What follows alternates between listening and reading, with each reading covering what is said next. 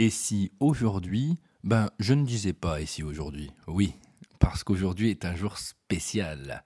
Nous sommes au centième épisode du podcast de la Manutinale. Un grand merci à vous tous. Alors, dans ce cadre, j'ai décidé aujourd'hui de vous parler d'un ouvrage qui va vous permettre en fait de transformer la manière dont vous parlez aux autres, de transformer la manière dont vous allez mener des réunions en structurant votre pensée, en structurant vos propos et en jouant sur vos comportements et vos émotions. Ça vous intéresse? Je ne vous dis rien de plus, on se retrouve tout de suite dans la manutinale.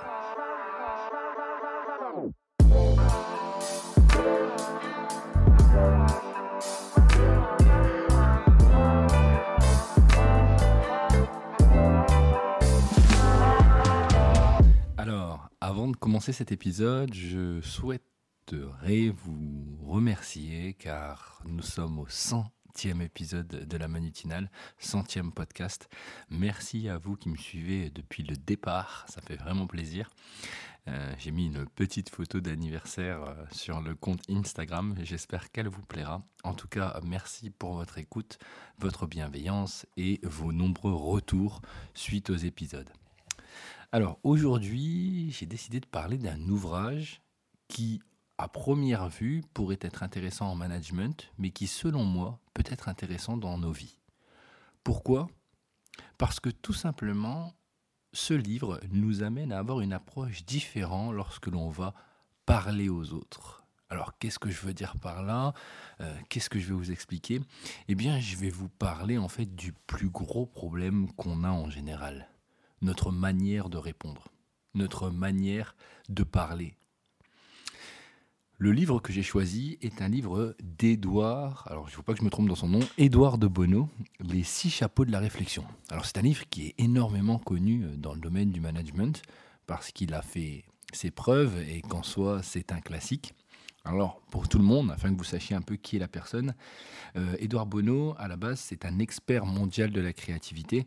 C'est un docteur en médecine et en philosophie. Il a un master en psychologie, en physiologie. Il, a étudié à Oxford, Cambridge, Londres, Harvard. Et euh, là-dessus, en fait, c'est un peu le, grand, chef. je ne vais pas dire spécialiste en sciences cognitives, mais il a vraiment une approche qui est différente en termes de créativité. Alors, il est parti d'un constat simple. En fait, on tente toujours d'en faire trop à la fois. Vous savez, on est multitâche. Donc on réfléchit, on a tendance à laisser venir naturellement nos pensées dans l'ordre où elles nous apparaissent. Hein. Alors, d'un seul coup, je euh, je sais pas, quelqu'un nous parle et hop, on a envie de répondre de manière créative parce qu'on a une idée.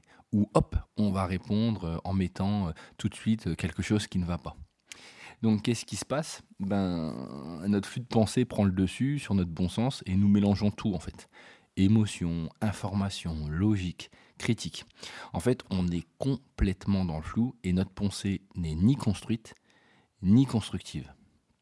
Alors, c'était Confucius qui disait que la vraie connaissance est le fait de connaître l'étendue de son ignorance. Eh bien, on pourrait faire la même chose avec euh, nos différents flux de pensée. la vraie écoute est le fait de connaître en fait l'étendue de ses émotions et surtout de savoir tout simplement savoir utiliser la bonne au bon moment. Pour Édouard de Bonneau, en fait, ça s'arrête sur un point simple. Le secret est de séquencer notre pensée. Oui, plutôt que de lâcher tout de manière aléatoire, on va essayer en fait de se concentrer sur une chose à la fois. La créativité implique de briser les conventions afin de regarder les choses sous un jour nouveau. Alors, qu'est-ce qu'il dit par là? Ben, En fait, en gros, pour lui, la déduction logique a besoin de certitude et la méthode des six chapeaux s'arrête aux possibilités et aux probabilités. Alors pour ça, on va revenir un peu en arrière. On a euh, différents modes de pensée en fait depuis très longtemps. Quand on pense à Socrate, Socrate pour lui ce qui était important c'était la dialectique plus les arguments. En fait, prouver aux personnes qu'ils ont tort, la critique. D'accord? Aucun résultat constructif, mais au moins on leur a dit pourquoi ça allait pas. Plateau, lui, c'était euh, Platon, c'était plutôt on ne voit que l'ombre de la caverne, donc on imagine les choses. Aristote, pour lui, c'était le mode d'inclusion-exclusion de l'expérience. En fait, on déduit des choses, des définitions, des principes. Chaque chose doit rentrer dans une case. En fait, c'est un peu la pensée occidentale commune, quoi.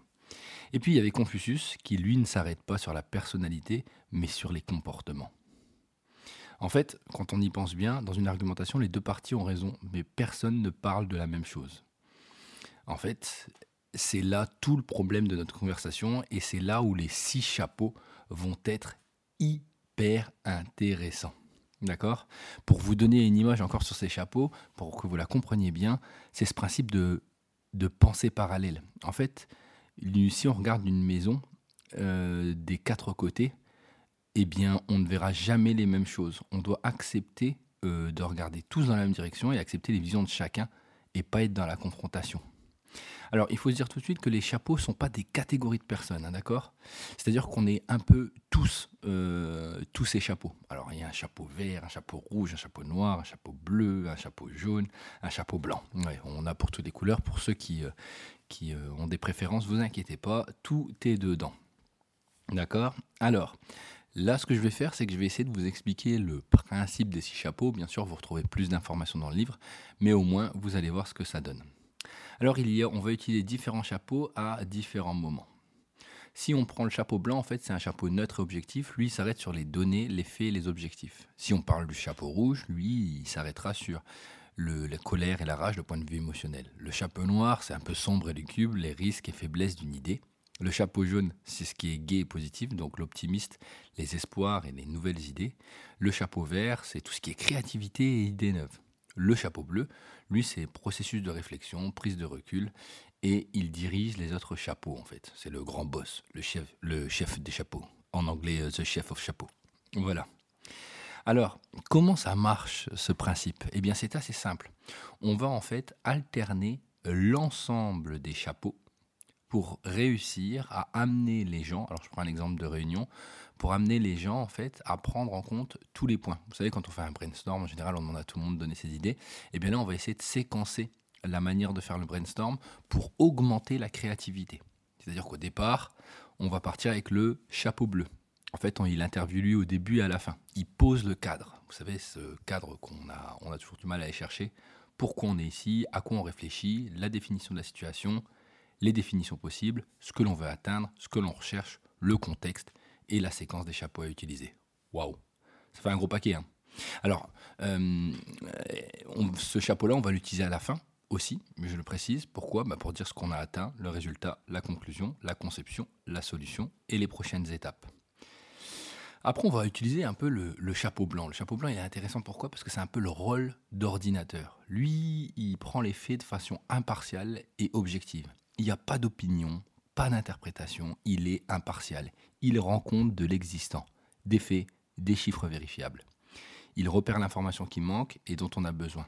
En fait, le chapeau blanc, il définit les questions qu'il faudrait poser et il expose les moyens, tout ce qui aurait en termes d'enquête et de questionnaire. En fait, lui, il est orienté vers la recherche et l'exposition d'infos. En général, le chapeau blanc, il faut faire attention parce qu'il ne faut pas qu'il ait trop de données non plus, hein, il faut bien préciser. Alors, ça, Ensuite, on va utiliser le rouge. Alors le rouge, c'est celui qui est le plus important. Pourquoi? Enfin, le plus important au départ, c'est l'expression des sentiments, des pressentiments, des émotions, des intuitions, sans avoir à les expliquer ou les justifier. Le but, c'est juste que les gens disent ce qu'ils ressentent, appliquer à une situation déterminée ou une idée précise. En fait, c'est le sentiment qu'ils ont ici et maintenant. Alors, on va avoir des émotions qui vont être différentes, des émotions puissantes, comme la peur et le dégoût, ou des émotions un peu plus subtiles. En fait, ce qui va être bien, c'est que c'est un bon moyen de faire sortir le ressenti et l'oublier quelques secondes après. N'oubliez pas, en fait, à chaque fois qu'on va passer par un chapeau, on doit être dans un état d'esprit spécifique. Alors, l'émotion, il faut savoir qu'il est bien de l'utiliser au départ parce qu'elle affecte en fait sinon la réflexion. Elle peut, le contexte émotionnel peut fausser la perception, les émotions peuvent être déclenchées par une perception initiale ou par un jugement de valeur. Donc c'est bien de les avoir au début et de les prendre. Par contre, tout de suite, n'abusez pas de ce, chapeau-là, parce que sinon, c'est le genre de chapeau qui peut vous faire perdre tout votre temps. Ensuite, on va utiliser le chapeau noir, hein la capacité critique basée sur la logique. C'est-à-dire, je vois un risque de. Devons-nous aller plus loin sur cette idée? En fait, c'est un peu le chapeau de la prudence et de la survie. Il repère ce qui ne va pas, il cherche ce qui cloche, il incite à trouver les dangers et les problèmes. L'avantage, c'est que en utilisant ça, on ne se focus pas juste sur la critique, d'accord? Il va y avoir aussi des choses bien. On voit en fait tout ce qui ne va pas au départ. Le but, c'est plus que d'être critique, c'est juste de prendre en compte tous les paramètres qu'on aurait pu oublier. Alors là, je vois certaines personnes qui disent ah, c'est cool Manu, mais pour l'instant, euh, si j'ai un avantage à donner, euh, j'ai rien fait. Eh bien, il y a le chapeau jaune qui arrive juste après. Là, c'est les avantages et les intérêts. On va considérer les aspects positifs d'une situation, avoir une évaluation positive. Donc là, on va aller chercher le rêve, la vision, l'espoir. Le but, c'est euh, de d'amener les gens à, à, se, à, à créer des choses, à essayer de se rendre sensible à la valeur. En fait, il est fondé sur la logique. On doit avoir des raisons à trouver de la valeur à quelque chose.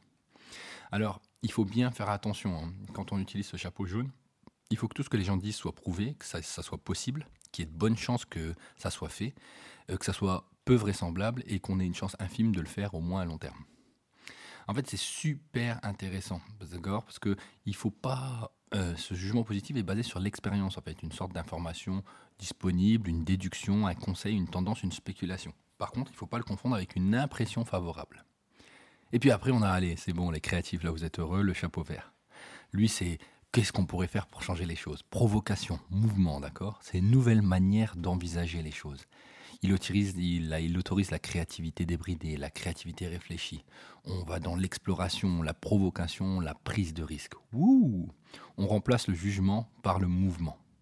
En fait, c'est cool parce que en général, ce chapeau, il renverse la donnée et il arrive à transformer les choses. Alors, une fois qu'on a fait tout ça, on revient au chapeau bleu, d'accord, qui lui un peu est le facilitateur. Lui, comme je vous l'ai dit au début, il définit, il expose les objectifs de la réflexion, il définit l'ordre, et puis il maintient la discipline pendant. C'est-à-dire que chapeau bleu peut venir à différentes étapes pour bien cadrer les gens. Vous savez qu'en général, quand on est un chapeau, on se lance dans plein de choses, et euh, ça peut être, on peut vite en fait dériver ou faire des digressions.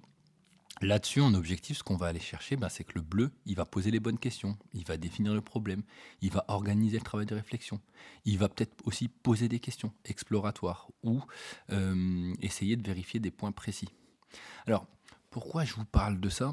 Ben, Parce que tout simplement, ce type de raisonnement peut être hyper intéressant pour cadrer en fait euh, un vos réunions et deux amener une autre manière dans votre équipe de travailler. On n'y pense pas beaucoup, mais souvent en fait on demande aux gens des idées alors que les gens sont dans différents états d'esprit et donc de ce fait-là ne vont pas nous donner les mêmes choses ou ne sont pas prêts à entendre en fait euh, autre chose. En fait, ils ne voient qu'une parcelle, n'oubliez pas une parcelle de la maison, ils ne sont pas capables de voir tout ce que cela pourra apporter. Alors, tout à l'heure, je vous ai dit que ça pouvait être aussi intéressant dans votre vie de tous les jours. Bien oui, parce que quand on y pense, si on réfléchit bien, quand on parle à quelqu'un, ou avec des amis, ou même dans une association, en général, on a toujours tendance à parler avec un chapeau qui ressort plus que les autres parce que c'est notre chapeau euh, naturel ou parce que c'est notre chapeau d'état d'esprit. Eh bien, ce qui peut être intéressant lorsqu'on va parler à quelqu'un et qu'on veut essayer de structurer nos pensées et essayer d'être le plus, euh, euh, j'ai envie de vous dire, euh, le plus productif pour la personne, eh bien, ce qu'on va faire, c'est qu'on va essayer en fait de, se mettre ce raisonnement dans la tête en disant, bon, ok, est-ce que je est-ce que je vais commencer par un chapeau bleu pour bien voir si j'ai compris ce qu'elle allait raconter? Ensuite, je vais peut-être utiliser un chapeau noir pour aller chercher les critiques qu'il y avait derrière. Et puis, je vais lui montrer aussi les intérêts qu'il y avait. Et puis je vais utiliser un chapeau vert aussi pour après proposer des idées. D'accord? Et en fait, ce principe de chapeau est un principe en fait de fonctionnement que l'on pourrait avoir dans notre cerveau, dans notre vie de tous les jours, qui nous amènerait à mieux comprendre et à mieux communiquer avec les autres.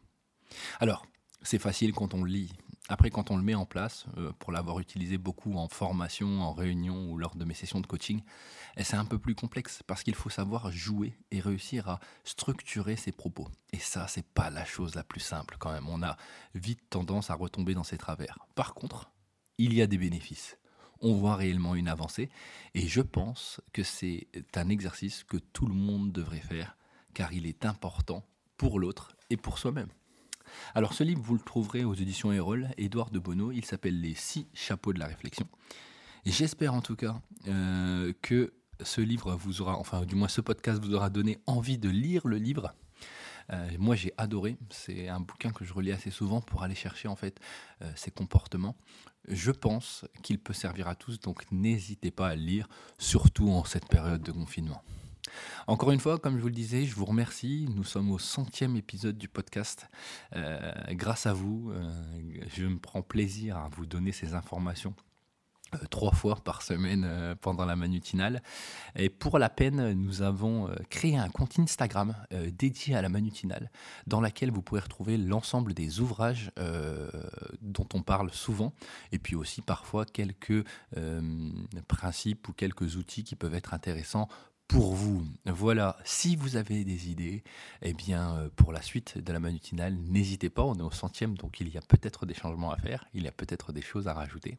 Et puis aussi, n'hésitez pas, hein, bien sûr, à nous donner votre avis euh, sur le compte Instagram. Nous allons bientôt mettre en place euh, un système de live une fois par semaine où vous pourrez partager avec nous et échanger avec nous autour d'un ouvrage, ce qui sera un complément du podcast et bien sûr des nouvelles idées pour les podcasts. Mais là, je vous laisse encore le secret, je ne vous dis rien pour le moment. Dernière petite chose à vous demander, si vous avez l'occasion, c'est le centième anniversaire, euh, vous pouvez aller sur euh, l'Apple Store et euh, nous faire un petit commentaire ou du moins noter le podcast afin que nous puissions ressortir plus facilement ou que je puisse ressortir plus facilement dans la bibliothèque et que celui-ci soit connu de tous. Je vous souhaite à tous une très belle journée, bon week-end, bon confinement. Restez chez vous, c'est important. Et puis encore une fois, merci à tous pour ce centième épisode. À très bientôt.